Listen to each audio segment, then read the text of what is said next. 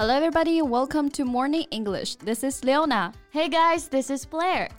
Hey, baby. 嗯哼，你有没有关注最近那个河南十二岁女孩的大尺度聊天事件呀？a 12 year old girl chatted with her so called boyfriends online. Ah, of course，聊天内容也是尺度很大啊，嗯、甚至还被诱导发送自己的一些私密照片，看得我那个气呀！哎，那可想而知他的爸爸有多愤怒了。对呀，那这些小孩啊，可能只是觉得好玩，但其实非常有可能已经被这个犯罪分子利用了。Right. Every year, millions of girls and boys around the world face sexual crime. 即便是在网络上，我们也不可轻视的。嗯。没错，那像这种犯罪行为啊，他们真的是很狡猾哈，在网络上进行其实是猥亵的行为，所以其实已经有一个专有的名词叫做隔空猥亵。没错，我们总觉得可能哎孩子还小啊，但是这些犯罪分子可不会觉得你的孩子小。Exactly, and I believe there are people who really are starting to understand how serious this problem is through news,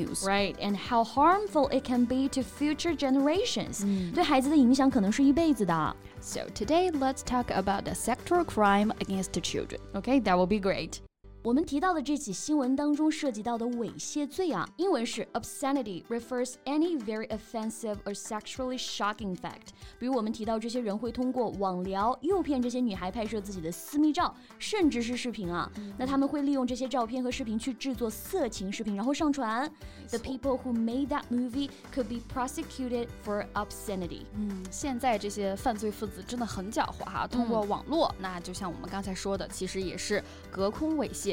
英文当中呢就有 cyber obscenity 这个词。So basically, obscenity means sexual act or language which shocks people or offends them. When obscenity is committed via the internet, it is termed as cyber obscenity. 对，其实这些人完全就是成人世界的失败者，loser，在一个小学生面前呢扮演男友的角色，通过一些比较低级的黄色笑话呢来彰显自己的男性雄风，真的是一点都没错。那黄色笑话啊，英文当中可千万不能说成 yellow joke，当然你可以直接用 dirty joke 来表达，因为 dirty 它就表示脏的啊、下流的这个意思。那如果要用颜色来代表的话呢，英文当中啊用的是蓝色啊，blue joke。Yes. So blue in English means to show or mention sexual activity in a way that offends many people. Blue 在英文当中它有表示色情的这个意思啊，所以中文当中我们说的黄色小说、黄色电影都是 blue novel、blue movie。嗯，那像比如很多场合的时候啊，有的人会开一些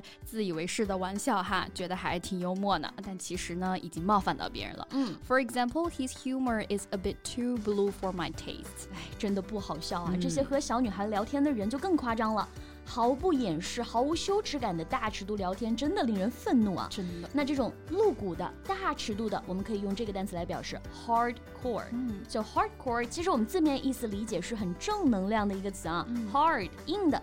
Core 核心，所以它有中间的骨干的核心的这个意思。那在这里呢，它就变成了露骨的、赤裸裸的描写性行为这个意思了。嗯，尤其啊，很可怕的是这些他们收到的照片呀、视频啊，很有可能变成他们的这个收入来源的一个素材。So they might sell hardcore pornography。那对于这些孩子的影响啊，真的是不敢想象。对，哎，这就让我想起之前那个毒教材事件啊。没错，Parents just can't imagine。these books turn out to be hardcore pornography。嗯，像这类的事件其实还真不少。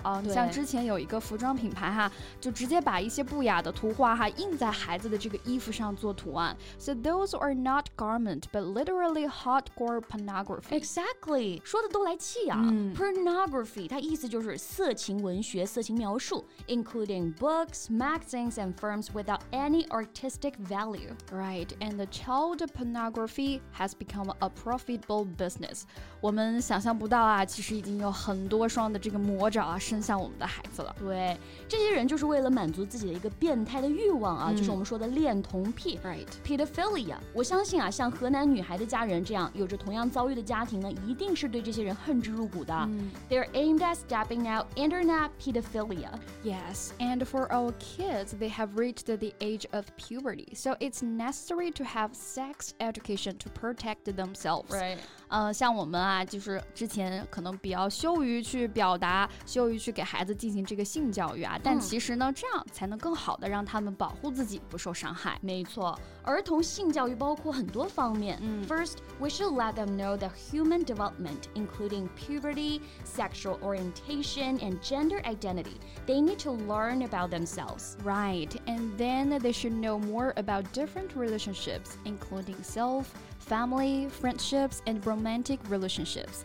那像这个河南女孩事件当中哈，这些孩子其实并不能判断这种所谓的 CP 关系啊意味着什么，嗯，可能只觉得好玩儿。那这就是一件比较可怕的事情了。性教育啊，绝对不能够由犯罪分子来教给我们的孩子。没错，哪里是什么 CP 男友啊，只不过是一群满足自己见不得人的私欲的禽兽色狼罢了。那英文当中呢，色狼，哎，我们也不是用 color wolf 来表示啊，而是用另外一种动物 goat。In English, it can be a man who is very active sexually or would like to be and makes it obvious. 嗯，可别骂错对象了哈，这也是文化当中的一个差异。那比如像最早在希腊神话当中，牧神啊，他就是一个性欲很强、喜欢追求女色的这样一个神哈，神仙也是好色的。对，那他的形象呢，就是一个长着羊角、羊蹄、相貌非常丑陋的这么样的一个形象。没错。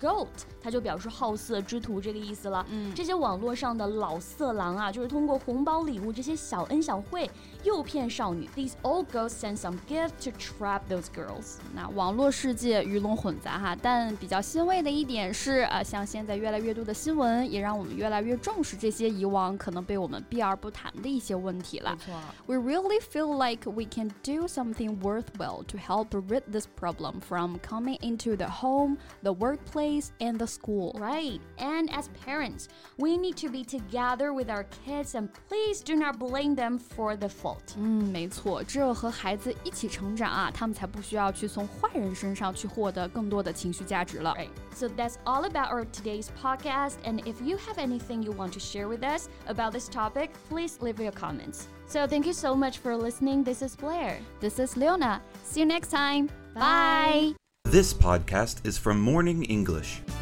学口语就来 早安英文。